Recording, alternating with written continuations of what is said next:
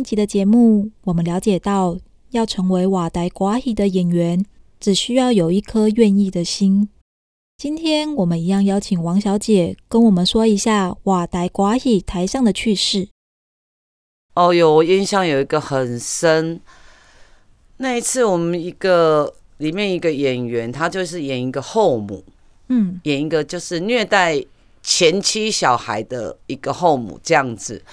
然后他出台第一台演完之后，才刚骂那个小生骂没有几句，然后台下就突然来了一个观众，噼里啪啦就是开始大骂大干譙，脏话什么都来了，然后甚至于就是就是指着说，意思是说。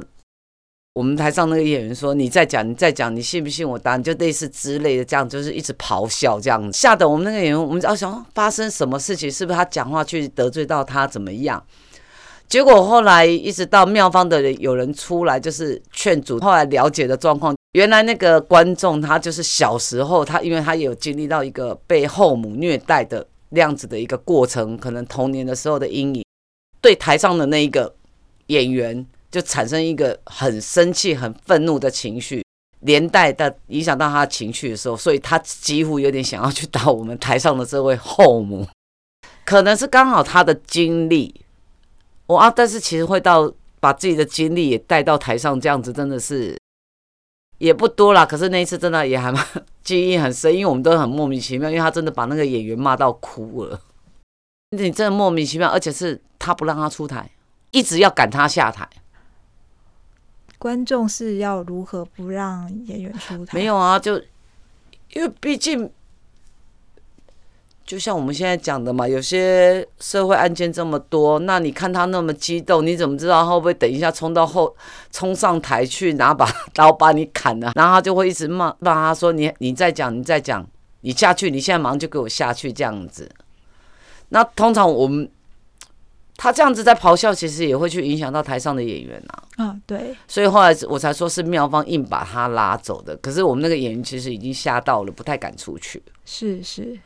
然后就是后来才搞清楚是这样，然后我们就只能盯，就是拜托妙方说，就是让他回家好了。我说这样子，不然我们真的戏也做不下去，因为那个演员就一直不敢出去啊。嗯。只要看到那个观众，他就怕。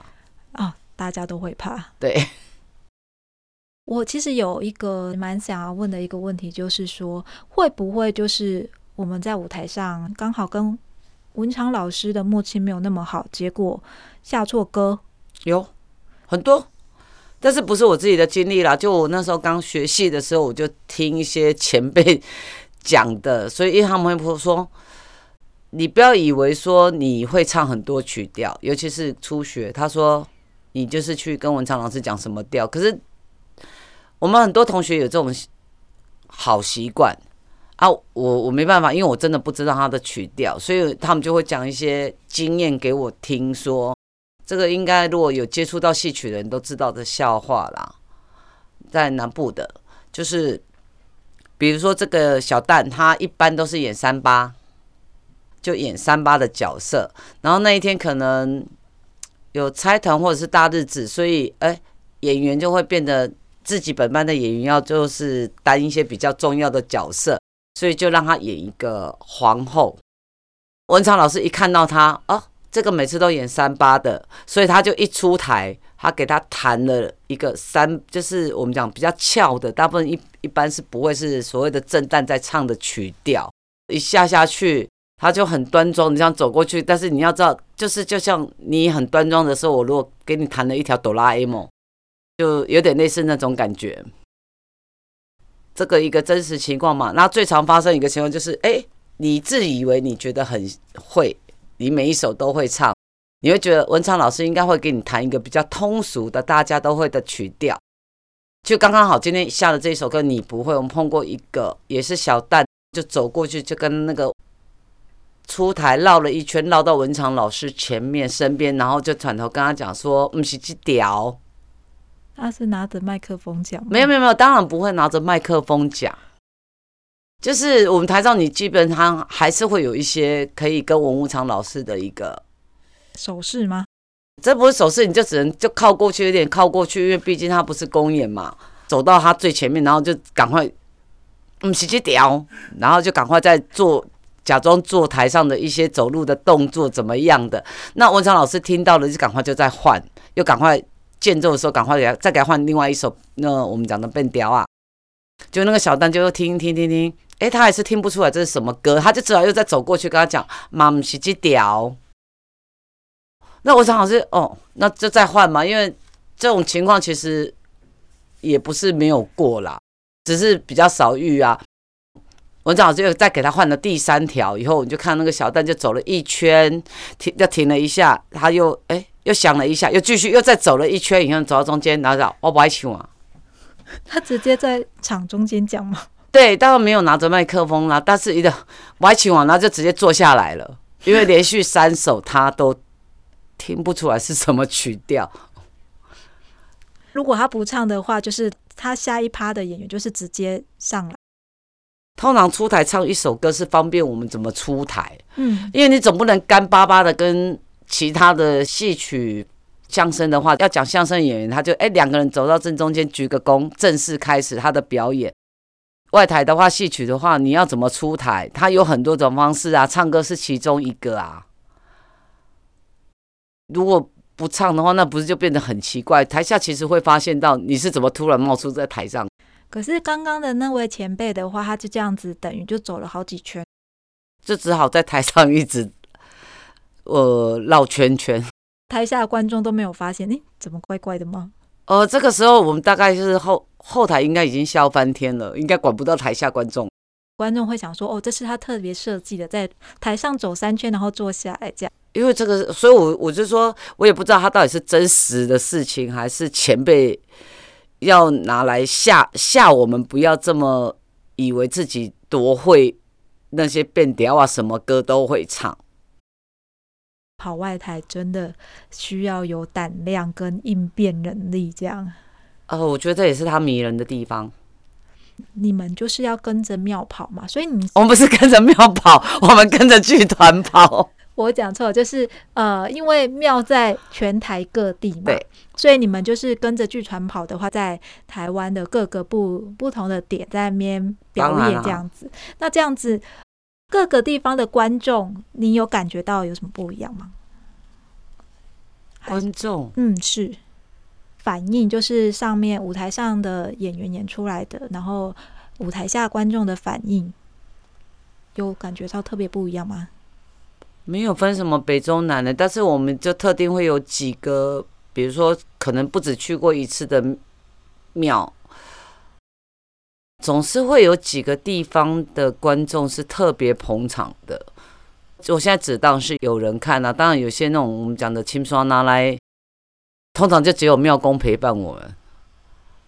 你们在清刷拿来的庙是通常就只有单纯的。给神明看吗？那还会再做其他的正戏吗？除了半仙之外，正戏都要照做啊。因为其实我们所谓的外台戏，它就不管本身是给神明看的，然后演戏其实也是要给神明看的啊。就算下面一个观众都没有，还是要照演到完这样子。当然，庙，然后他请这一个剧团来演出。如果他，我随便举个例，他请五天，请他来表演五天。嗯你们的剧团通常是会五天一个剧本，还是一天一个剧本换？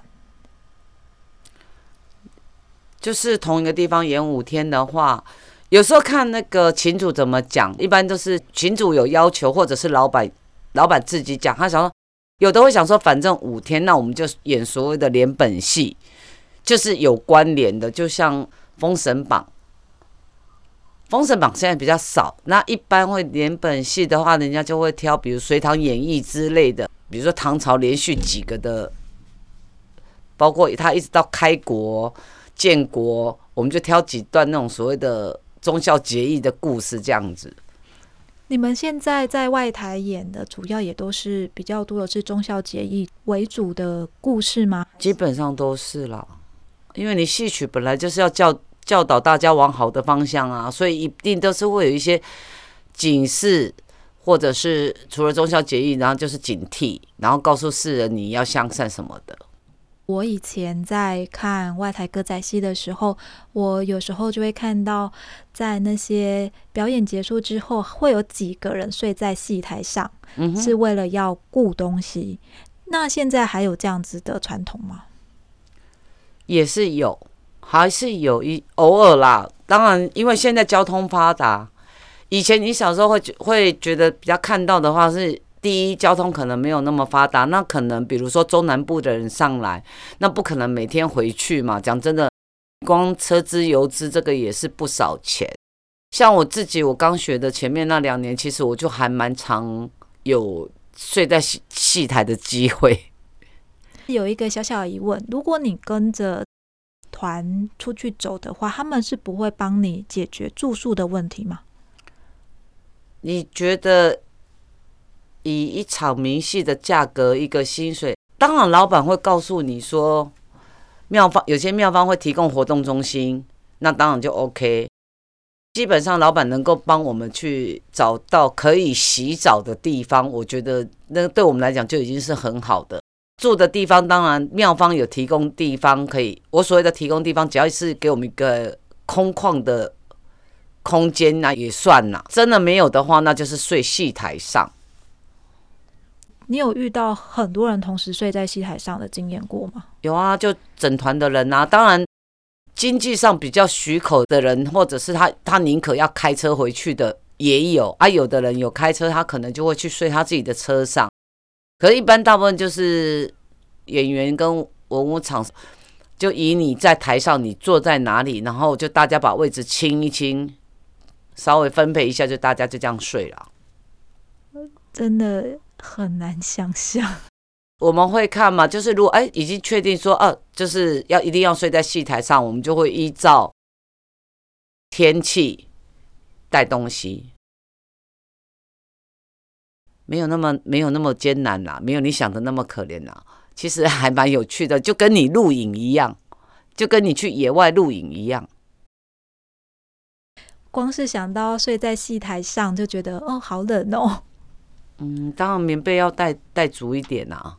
在做外台的时候，其实通常都是下午场跟晚上场嘛。嗯哼，下午场跟晚上场他们的演的戏码其实是会一样还是不一样的？下午一般以我们讲的古册戏，所谓的古册戏就是比较传统的。那有一些晚上的话，就会比较偏比较。我们讲的 opera 或者是比较轻松一点的，比较现比较偏现代的，有一些剧情会用词上会比较现代的。遇到一些比较特殊的事情，我有听别人发生过，我自己本身是没有，因为我我还蛮照就是照顾我自己的东西，而且我也顾得蛮紧。当然，我也曾经有一次，我有一件衣服我一直找不到，那我一直以为。被偷了还是掉了？但是其实我也不怕被偷了，因为我自己的衣服，我们通常会稍微修改过，我们就比较好认。忘记隔多久以后，我再去一个剧团做，然后那老板就故意问我说：“你有没有什么东西不见？”我就一直想说他到底在讲什么。结果反正讲到后来，原来就是我那上一次去他们班做的时候，我忘记把我自己那套戏服带走了。演外台的时候，戏服是要自备的吗？一般来讲是啦，当然会有一些所谓的公司，比如说老生的衣服或老旦的衣服，剧团会有一些基本的。但是你如果是角色的话，一般 演员会自备啦。那你如果指望要穿别人的话，你就要心理准备，就是人家拿给你的可能就是都是丑丑的或很旧的啊。那就看你爱不爱漂亮啊。非职业的话，你就要看经济上去衡量啊。一般观众只看到舞台上的光鲜亮丽，舞台下的辛酸，如人饮水，冷暖自知。演歌仔戏有什么禁忌需要我们特别注意？想要知道就不要错过我们下一集的节目。